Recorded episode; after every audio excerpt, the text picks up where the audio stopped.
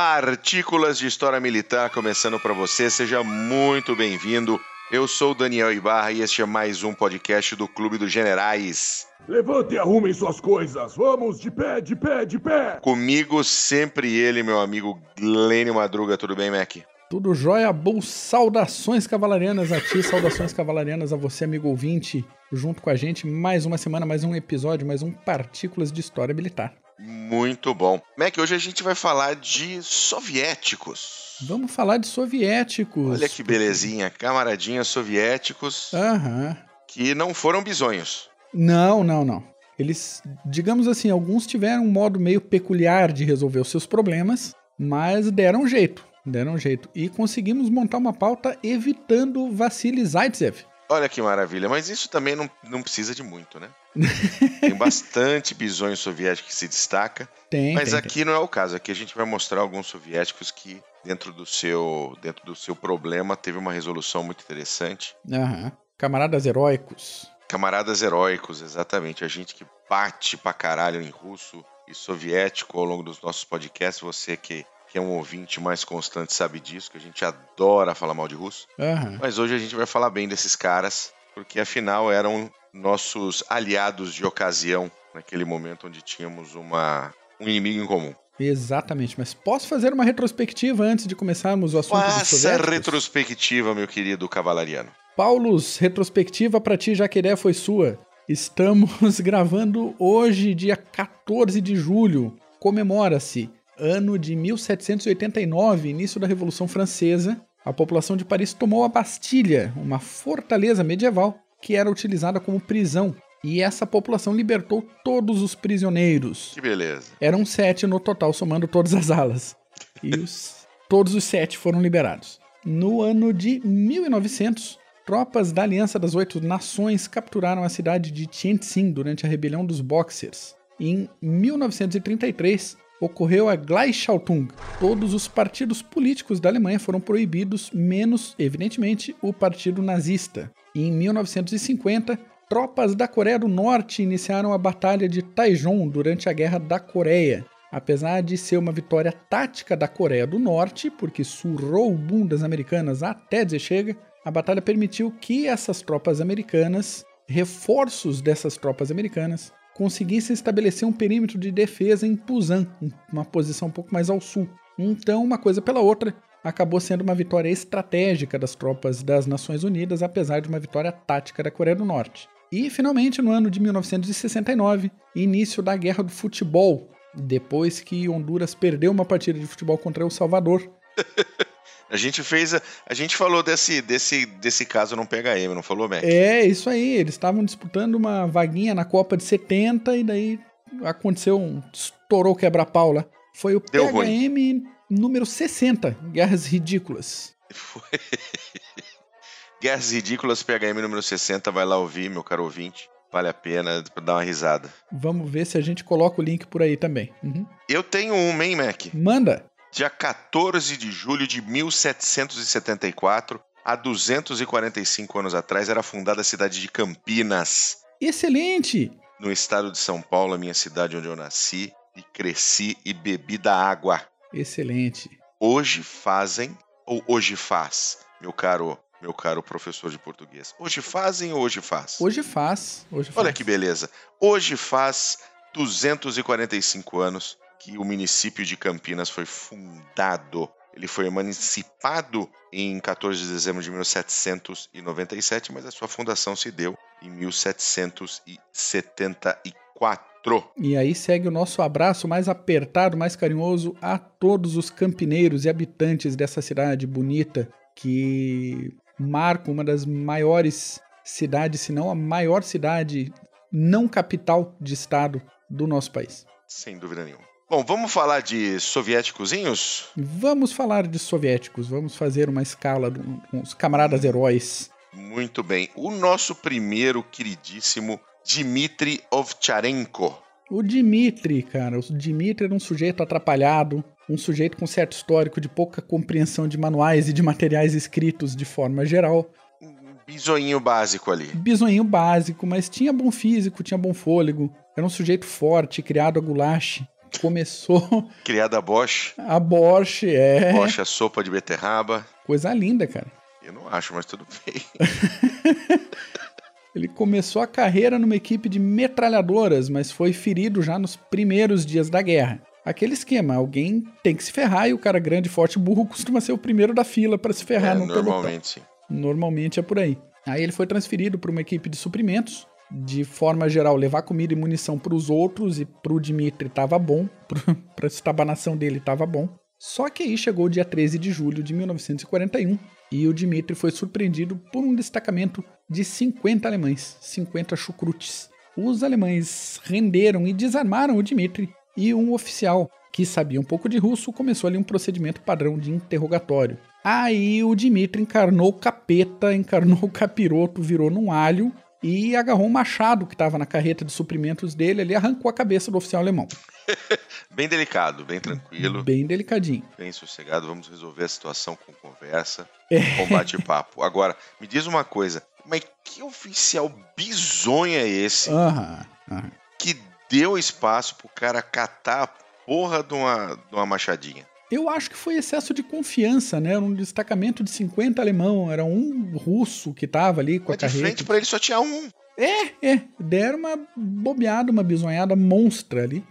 Olha, muito mais bizonho do que o nosso querido Dimitri é, foi esse oficial alemão. Sem dúvida. E ele pegou o machado e arrancou a cabeça do amiguinho. Arrancou a cabeça do amiguinho. Aí o- o- os alemães tinham tirado o fuzil do Dimitri, mas o Dimitri tinha o que na carreta dele? Ele tinha granadas. Olha que beleza. Pois aí o Dimitri sabia usar granadas, então ele tirou os pinos e lançou três granadas e matou 21 alemães. E o resto dos alemães correu pro mato. Que bom que ele lançou a granada e não lançou o pino, né?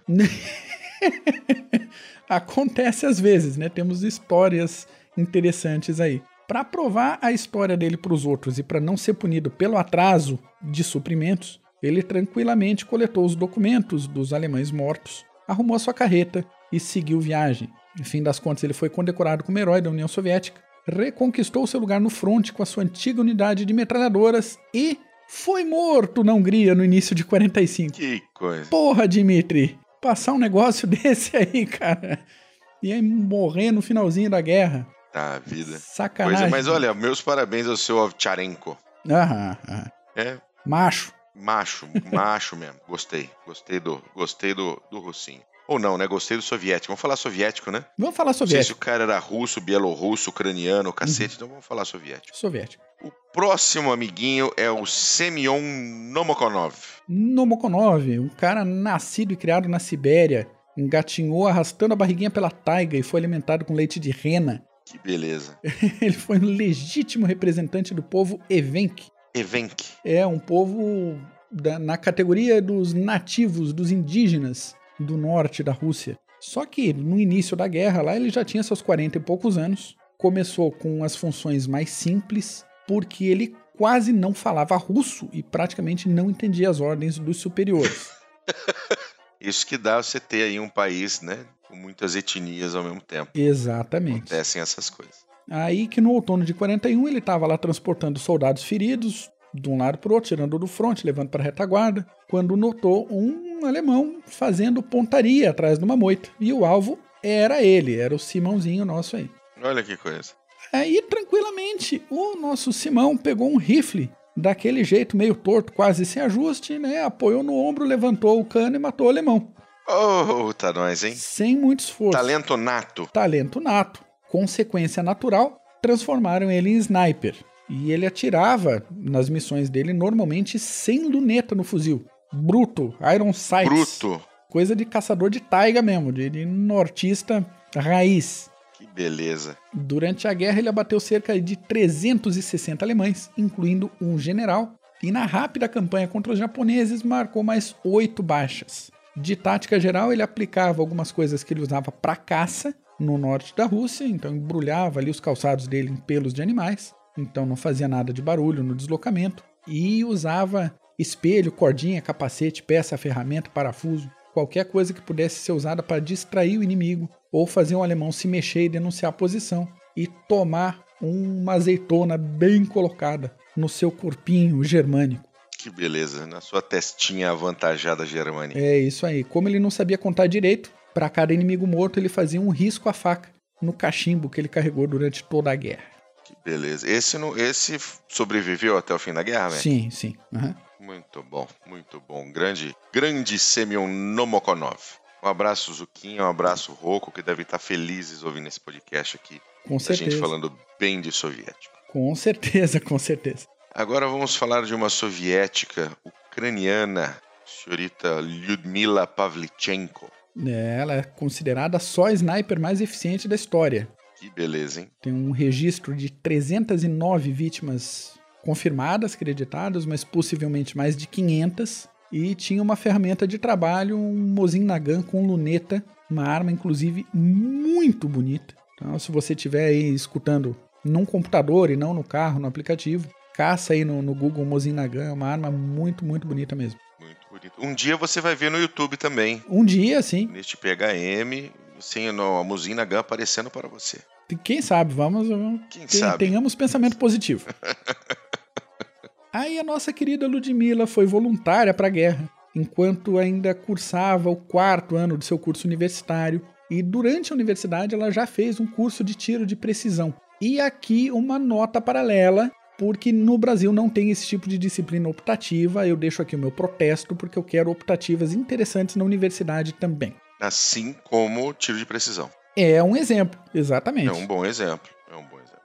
Dentre os alvos da Ludmilla, 36 das pessoas abatidas eram outros snipers. Junho de 42, ferida gravemente, retirada do fronte. Isso aí, e acabou fazendo um tour pago pelo governo soviético. Junto com uma, uma comitiva maior, ela visitou o Canadá, os Estados Unidos, encontrou com o Roosevelt, fez discursinho. E discursinho dela falando que "Ah, eu só tenho 25 anos e matei 309 opressores fascistas até agora. Vocês não acham que estão se escondendo atrás de mim por muito tempo? Olha só, ela danadinha, né? Debochada, cara. Debochada danadinha, menina. Que coisa, hein? E ganhou uns brindes ainda. Quando ela estava no Canadá, ela ganhou um rifle Winchester. Nos Estados Unidos, ganhou uma, uma pistola Colt. Que coisa. Poxa, eu não ganho esses brindes quando eu vou para os Estados Unidos. Eu ganho carimbo no passaporte, mas brinde que é bom, né, Cass? Tá indo pro lugar errado. Tem que pegar o, o roteiro da Ludmilla aí e ver se. ver se rola. E ela tem uma estrelinha de ouro da, de herói da União Soviética, né? No fim das contas. Sim, sim, faz, faz todo sentido. É uma carreira digna, de repente rola até um PHM exclusivo de Ludmilla Pavlichenko. Com certeza. Muito bem, nosso próximo amiguinho ou amiguinha, porque realmente eu não consigo definir aqui pelo nome, é Zinov Kolobanov. Parece homem. um tanquista que participou da campanha da Finlândia de 39 e 40 e operava um KV-1 Kolobanov, também considerado o segundo tanquista soviético em número de abates. Beleza, hein? Então, para a história dele, que a gente separou hoje, em 1941 também, ele estava lá bem faceiro no comando de uma unidade de blindados, com cinco blindados no total, ali por perto de Leningrado. E a missão do dia era segurar uma coluna de suprimentos alemã. A tática dele, com essa força poderosa de cinco blindados, separou em grupos dois a dois, colocou um parzinho num lugar da cidade que ele estava e um parzinho no outro lugar, e pegou o KV-1 dele e botou numa posição mais elevada com dois campos de tiro. Era uma posição coberta e os campos de tiro eram trechos de estrada que eram cercados por terreno pantanoso. Então ele já viu ali que ia ferrar com a manobra dos alemães. Quando alguns dos blindados leves alemães ali que estavam liderando a, a coluna se aproximaram, o KV-1 do Kolobanov abriu fogo, cantou a sua canção de guerra, Cabum. tocou o zaralho de cima para baixo em cima do chucrute lá. Os três primeiros blindados foram atingidos diretamente, o que bloqueou o avanço dessa coluna, e logo em seguida o último blindado também foi atingido, o que bloqueou a retirada. E aí, parabéns pelo Kolobanov, ataque pelo manual, bonitinho. Coisa linda. Ah, como fazer? Procedimento, pá, pá, pá, pá. Fez direitinho. Aí os alemães, aquele esquema de resistência, atiraram de volta, metade dos carros atolou e o KV-1 do Kolobanov tinha a lataria bem resistente, né, blindagem bem grossa, e os alemães com canhõezinhos de 37 milímetros. Lembrando que não era uma força ofensiva alemã, Sim, sim. era uma coluna de suprimentos, tinha só blindados leves ali. O Kolobanov tocando o foda-se na coluna alemã e foram contadas 156 marcas de impacto no casco do KV-1 do Kolobanov. Que beleza, hein? Durante essa treta toda, 48 blindados alemães foram destruídos, 22 deles pelo KV-1 do nosso Kolobanov. Porém, contudo, todavia, entretanto, há uma nuvem de desconfiança em cima das ações do Kolobanov e o, o episódio ainda é questionado, apesar de monumentos e homenagens na região onde teoricamente aconteceu essa batalha. Vamos, vamos, vamos tratar como se fosse um, como um evento realmente acontecido. Isso, isso, isso. Não temos grandes confirmações, mas não temos nada que desabone. Então vamos ficar com a versão que chegou para nós. Uma coisa sobre esse monumento aí na cidade. Oi. É que queriam colocar um KV-1 no lugar onde ele ficou entrincheirado e atirou nos alemães lá. Certo. Aí que não acharam um KV-1 e colocaram outro blindado lá, um IS-2 que não tem nada a ver, mas o que interessa é ser blindado e ter torre, o resto é detalhe, bota o troço lá e deu. Fica por isso mesmo. São bem diferentinhos, né? Totalmente. Bem diferentinho. nada a ver uma coisa com a outra. Mas tudo bem, importante é a homenagem. É. Importante é não esquecer a história militar do país. E o nosso último soviéticozinho de destaque é o senhor Ivan Sereda. Ivan, um carinha de 22 aninhos, recém-formado num curso técnico, voltado à alimentação, cara. Cheirando a leitinho.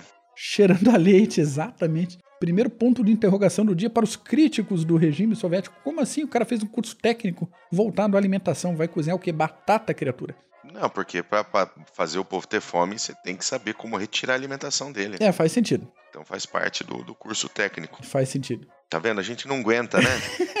Podia ter ficado calado. A gente quer fazer um episódio bonitinho do soviético, mas a gente não, não, não, não dá consegue. conta às vezes. E, e foi pro front para cozinhar. Ele foi, é, foi como cozinheiro, mas ele não se conformou. Ele pediu o tempo todo, ah, eu quero ir pro front, quero batalhar, quero não sei o quê.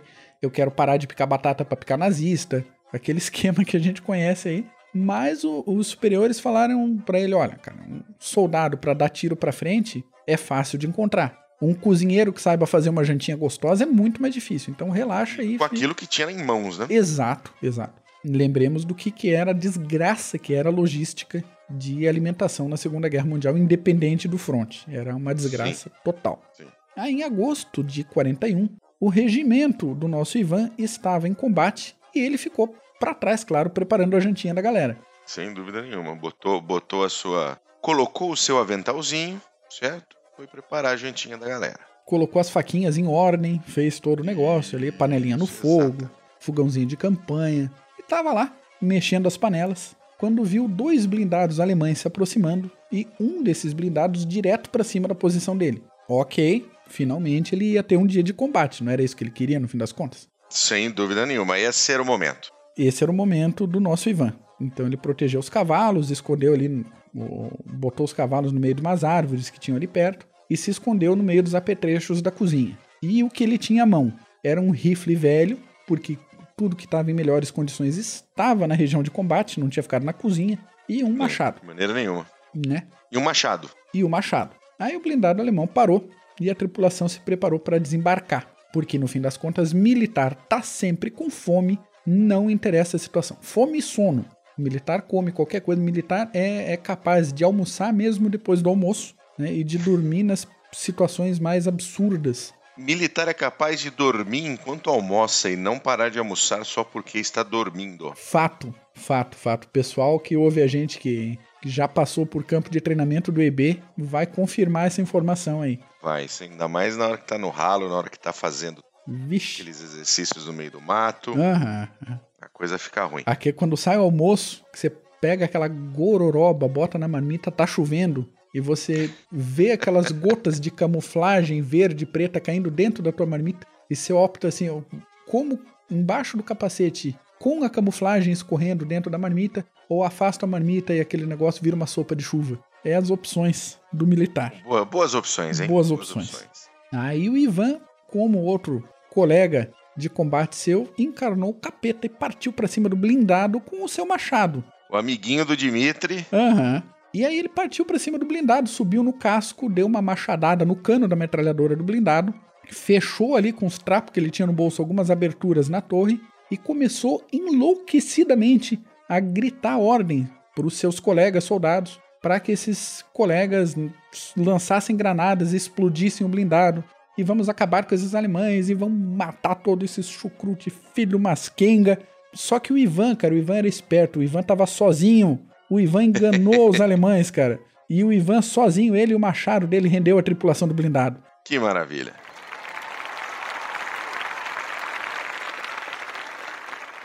Cara, que bando de tanquista frouxo. Frouxo, você, você como um cavalariano, se envergonha deste momento. Muita vergonha, muita vergonha pra um PHM só, cara. Mas tudo bem. A gente tá aqui pra falar bem do, do, do soviético, dos camaradas heróicos aqui. E aí os soldados, do, do, os colegas aí do Ivan que estavam no front voltaram do combate e encontraram o Ivan terminando de fazer a janta e ao lado dele um blindado alemão e quatro chucrutes rendidos amarrados. O que rendeu pro Ivan um título de herói da União Soviética e a Ordem de Lenin. Que beleza, hein? Ivan Casca Grossa.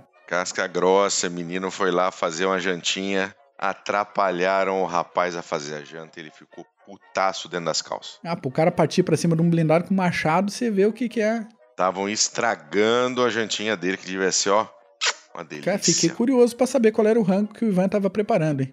Que eu pariu. Eu não quero.